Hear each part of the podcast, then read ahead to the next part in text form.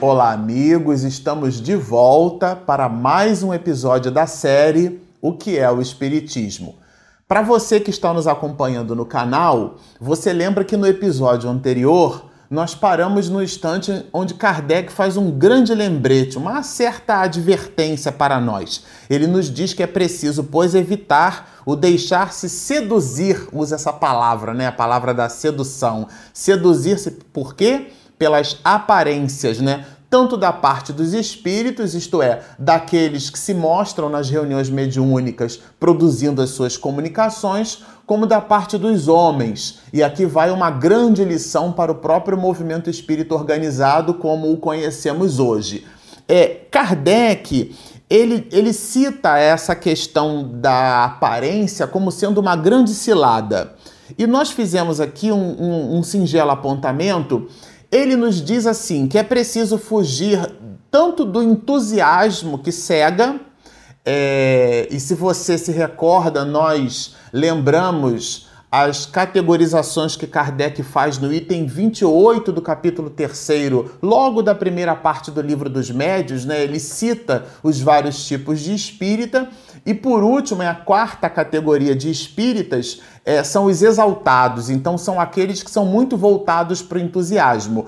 Quando Kardec recebe o primeiro convite para participar das reuniões medianímicas, as reuniões chamadas reuniões das mesas girantes, ele refuta o convite, porque esse convite havia sido feito com cargas de entusiasmo e ele era um homem é, muito com uma retidão de juízo muito grande. Então ele entendeu que aquele entusiasmo de verdade poderia causar um certo prejuízo no entendimento da própria fenomenologia e ele, ele recusa o convite. Depois, isso aos 53 anos de idade, depois de mais de 30 anos de magistério, o senhor Fortier faz um convite para Kardec e o convite, porque fora feito sem esse entusiasmo que ele cita aqui, esse entusiasmo que o próprio Kardec diz que cega, né?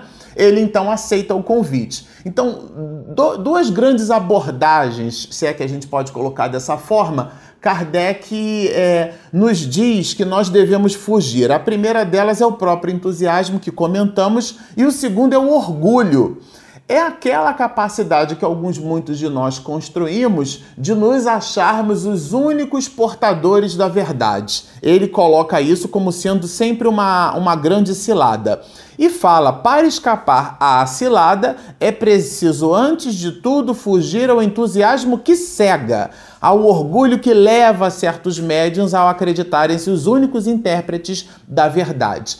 Uma certa vez, Divaldo Franco, fazendo um, um, seminário a esse respeito, ele nos diz que o médium, o intermediário, né, aqueles de nós que servimos de ponte entre a realidade do mundo espiritual e essa realidade onde mergulhamos na carne para viver as experiências do cotidiano, o nosso querido Divaldo Franco então cita, né?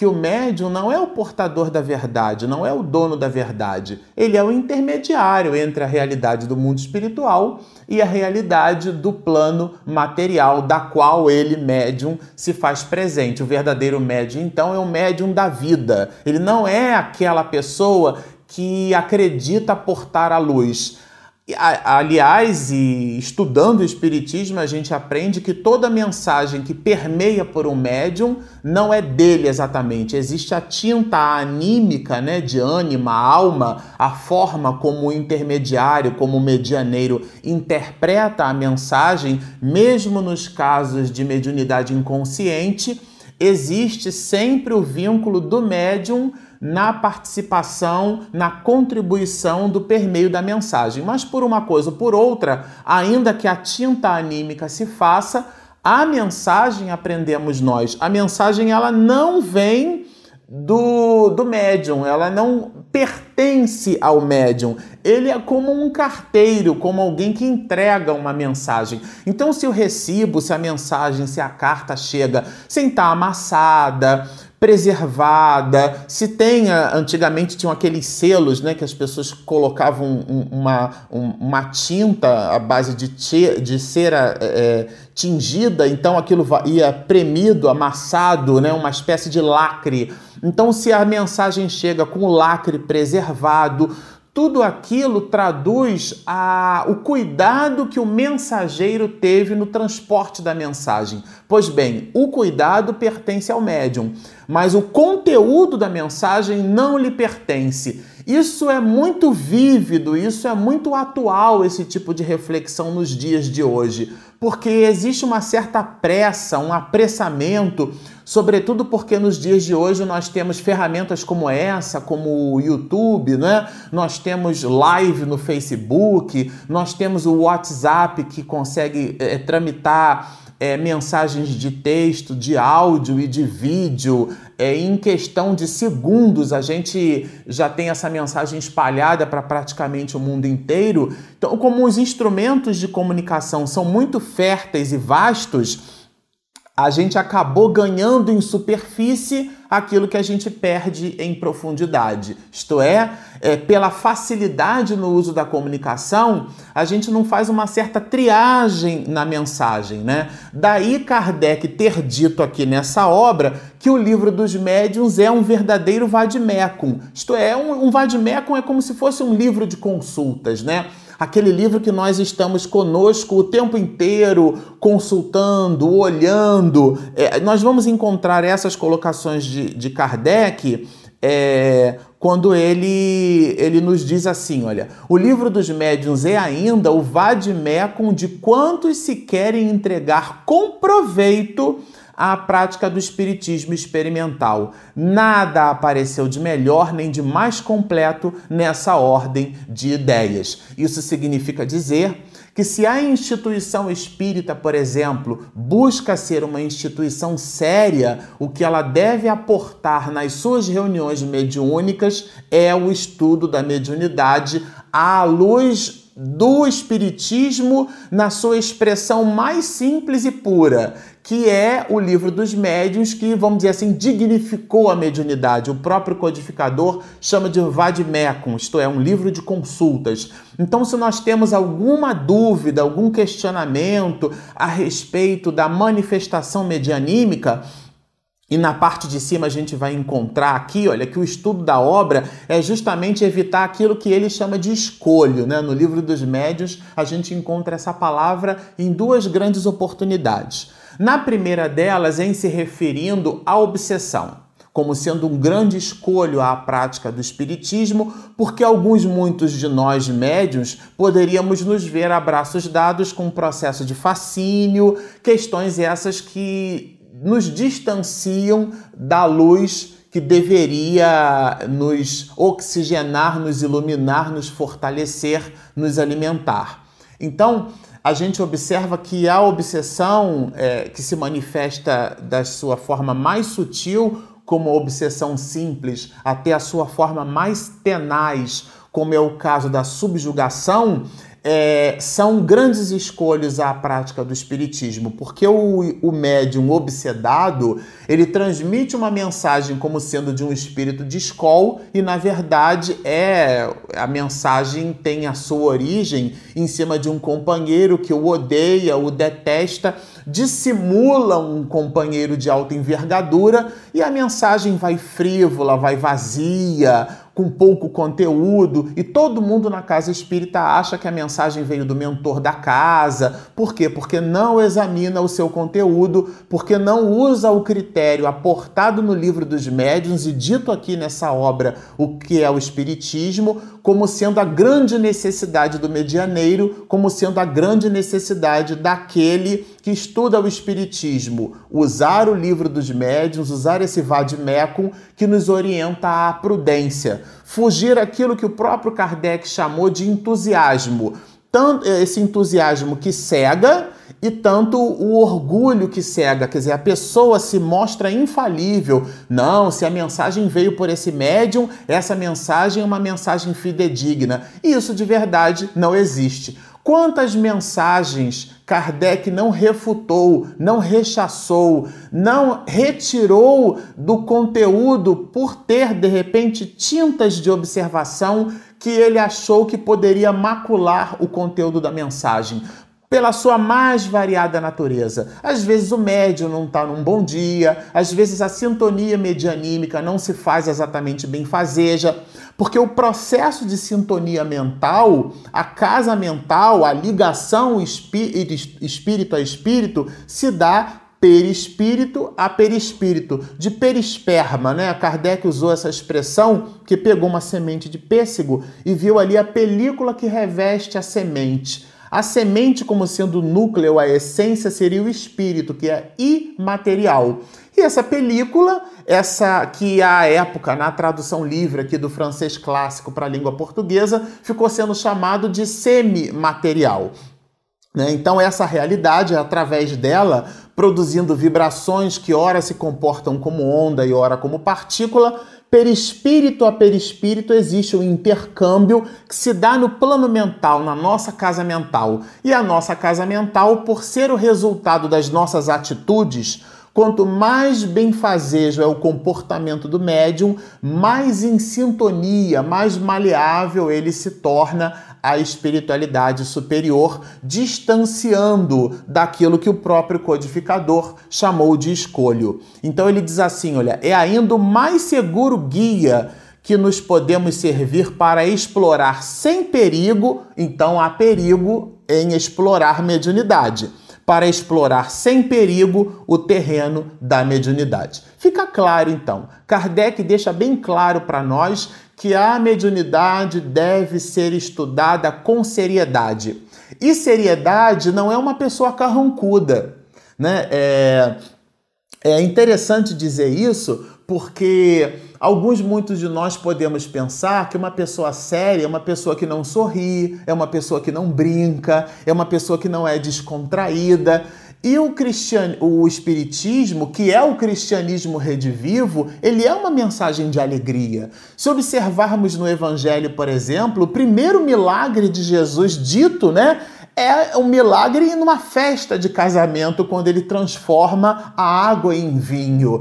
Isso é de uma sutileza, é de um recado para todos nós muito grande. Era aquele momento de festa, aquele momento de alegria, né? de, de entrelaçamento de almas com vistas a uma vida para todo um futuro. E Jesus então se manifesta no milagre. Né? A gente observa é, essa citação em mais de um evangelista, inclusive, como sendo uma reflexão muito grande para todos nós. Então, sendo o Espiritismo Cristo de volta, é a alegria que se nos apresenta em cima de, um, de uma nova abordagem, sim, porque essa alegria se dá, esse consolo assim se nos mostra pelo entendimento da imortalidade da alma. Então, quando a gente acha que perdeu alguém, nós perdemos um lápis, uma borracha, a chave de um carro, mas as pessoas nós não as perdemos, porque elas são imortais. Nós fomos criados à imagem e semelhança de Deus. O que é que significa isso? É uma imagem antropomórfica, sem forma humana. Nós somos espíritos imortais, a gente brinca, né? Nós somos wolverines espirituais, a gente não morre. Então, o que acontece é a, disjun a, a, a disjunção molecular que se dá através do desgaste desse avatar, desse corpo. E o entendimento disso é um consolo.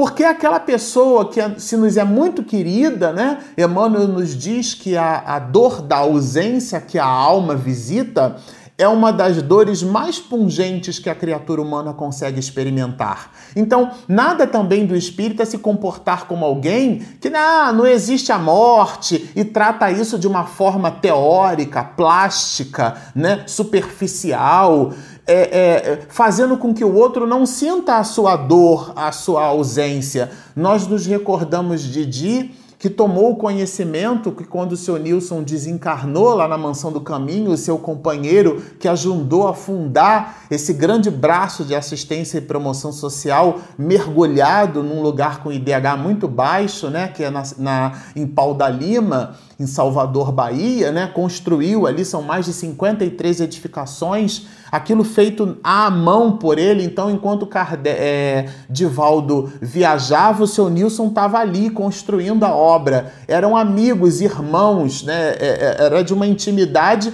quando tomou conhecimento da desencarnação, aliás, deixou o seu Nilson na mansão do caminho já muito doente, ele atendeu compromissos, foi produzir as suas conferências para, na qualidade do nosso Paulo de Tarso do século XXI, espargir luz através da divulgação da Boa Nova, que é o cristianismo redivivo, deixou o seu Nilson lá doente, tomou conhecimento que ele havia desencarnado, concluiu as suas atividades e depois dividiu conosco numa conferência que foi até o cemitério chorar o seu morto. Né? Isto é, é, é, refletir, é óbvio que na dimensão espiritual que o Divaldo já se permite ter, é óbvio que ele sabia que ali estava o corpo, mas é o simbolismo que gira em torno daquilo. É o homem Divaldo dizendo, dando um recado para todos nós, que nós podemos sim sentir a dor da ausência, mas é aquela saudade gostosa, é aquela certeza certeza, aquela convicção da fé raciocinada de que não existe morte, só a vida.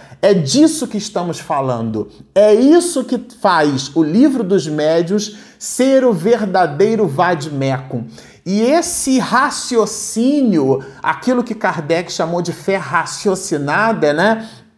Aquilo só se nos mergulha na alma através do estudo, através da leitura dos livros que representam esse alicerce, essa base que chamamos de Pentateuco kardeciano. Mas ele continua mais, olha, ele diz assim: o espiritismo aí tem seus adeptos em todas as classes, mas sobretudo, e a gente achou isso bem interessante, na classe operária, que se tem propagado com maior rapidez e isso não é de admirar, sendo essa classe a que mais sofre, volta-se para o lado que lhe oferece maior consolação. Quando a gente leu isso aqui, eu fiquei pensando que o IBGE hoje aporta algumas estatísticas se nos apresentando a classe de espiritistas como sendo aquele grupo de pessoas com maior IDH, né, o maior índice de desenvolvimento humano, seja pelo seu poder aquisitivo ou seja é, pela sua instrução,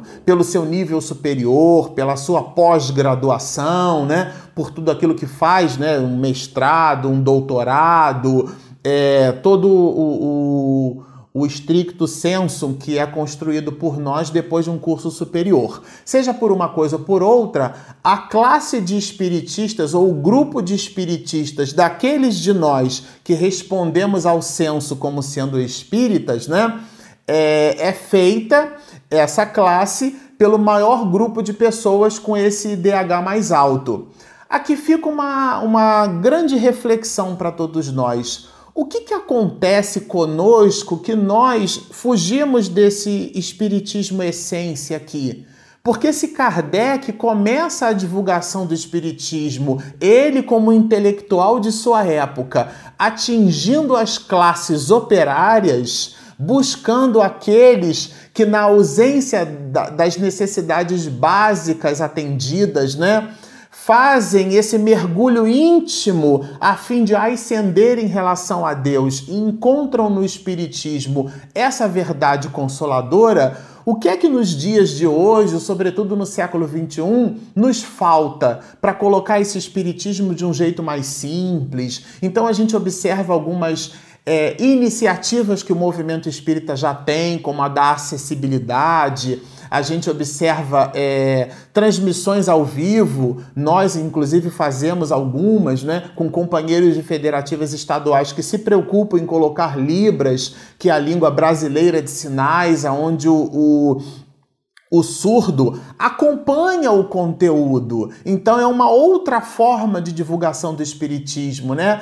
É, é, em, emprestando é, esse espiritismo primitivo que consola, mas visitando as questões mais simples. E Leonardo da Vinci, sempre gosto de repetir isso quando falo de simplicidade, ele tem uma expressão, né, uma máxima que a Apple se apropriou algumas vezes de suas propagandas, aonde ele se nos observa que a simplicidade é o mais alto grau da sofisticação. Então, ser simples é muito difícil, porque às vezes a gente transmite com complexidade algo que a gente aprende. É um seis por meia dúzia, como a gente costuma dizer, né?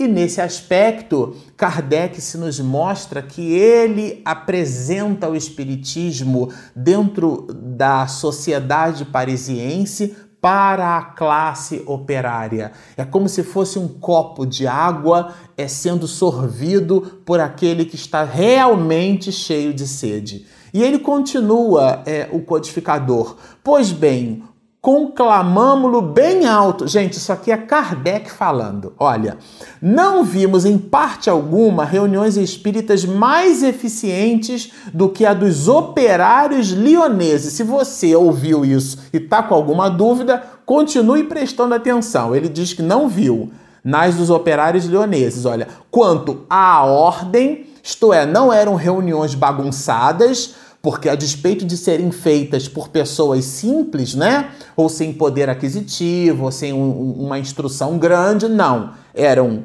eram reuniões edificantes quanto à ordem, ao recolhimento, essa capacidade que a alma tem de introjetar. Uma certa vez a gente acompanhou uma conferência né, do Alberto Almeida e ele falava o quanto nós ocidentais nós somos é, descontinuados em relação à observação. Então, quando nós estamos numa casa espírita, por exemplo, se nós estamos assim, né? A casa espírita geralmente tem as suas salas num formato retangular, então a, a, mesa fica à frente e as cadeiras vão sendo colocadas atrás, e geralmente a porta fica a, a, na parte traseira da instituição ou pelas laterais, não importa aqui. O exemplo é. Se chega alguém e entra atrasado e essa pessoa deixa cair um objeto no chão no meio da palestra, três quartas partes de nós vai parar de prestar atenção na palestra para prestar atenção no objeto que caiu. Quer dizer, nós somos muito desconcentrados, não estamos em torno do nosso próprio centro. E aí o Alberto Almeida nos lembrava: a pessoa está assistindo a palestra e de repente a bexiga resolve se apresentar. Olha. Gostaria que você me conduzisse ao banheiro. E aí o Alberto diz assim: Bexiga, nesse momento você não é tão mais importante quanto essa necessidade que eu observo. Deixa eu terminar a palestra, depois eu vou atender você ao toalete. Mas não, a pessoa já se mexe, ela fica se sacudindo toda, ela vai, ela, ela fica inquieta na cadeira.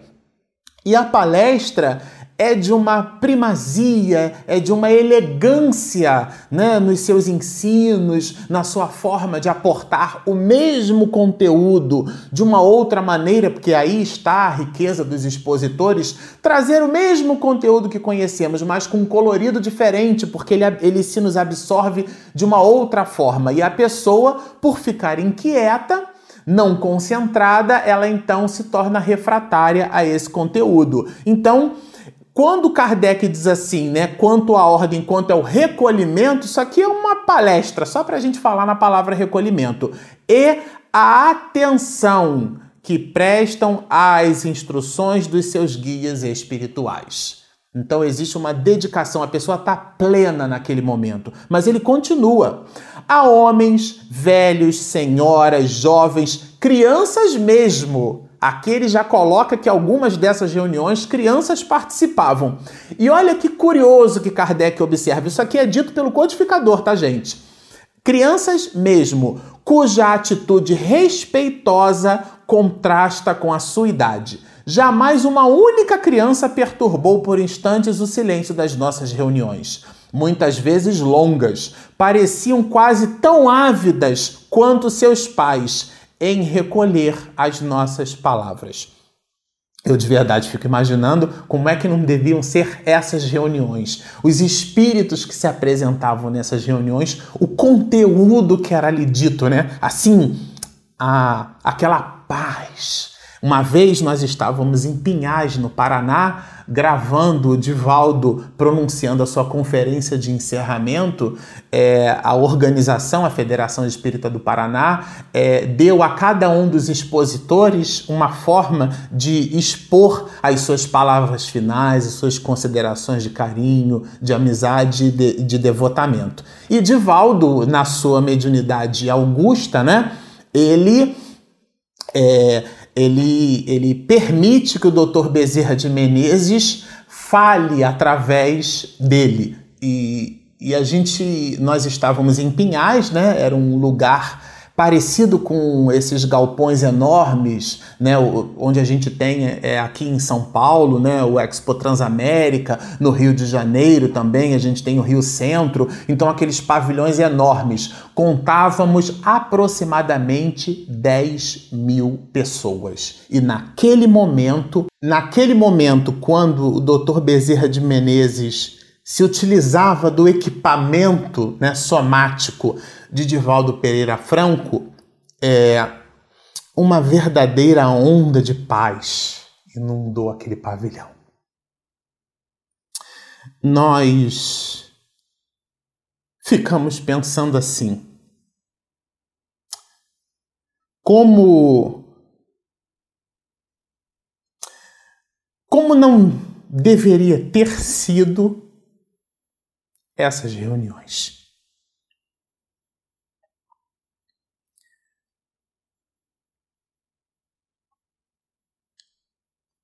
Porque estamos falando de reuniões aonde a mensagem de Jesus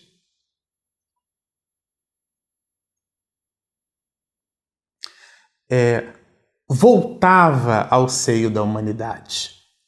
Eram momentos, se Jesus dividiu o calendário, né? Gregoriano e depois Juliano, entre antes e depois dele, com certeza, 19 séculos depois, Allan Kardec dividiu o pensamento da humanidade no entendimento da imortalidade da alma entre antes e depois dele. Então, essas reuniões a nós nos parece que dita assim com simplicidade, né? Ou seja, nesse alto grau de sofisticação, deve ter sido bênçãos de Deus é, nesses cômodos singelos feitos por operários, por pessoas simples, mas por almas muito nobres. É, com isso, nós encerramos as, os comentários desse episódio de hoje, aguardando você em nova oportunidade. Se você ainda não se inscreveu no nosso canal, está assistindo esse vídeo carregado das nossas sinceras emoções pelo conteúdo que aqui se apresenta, inscreva-se, continue nos visitando, nos assistindo, postando seus comentários quando minha esposa faz edição e posta no YouTube, você recebe a sinalização se clicar ali no sininho. Então continuem trabalhando conosco, estudando conosco, refletindo conosco. Siga-nos então e muita paz.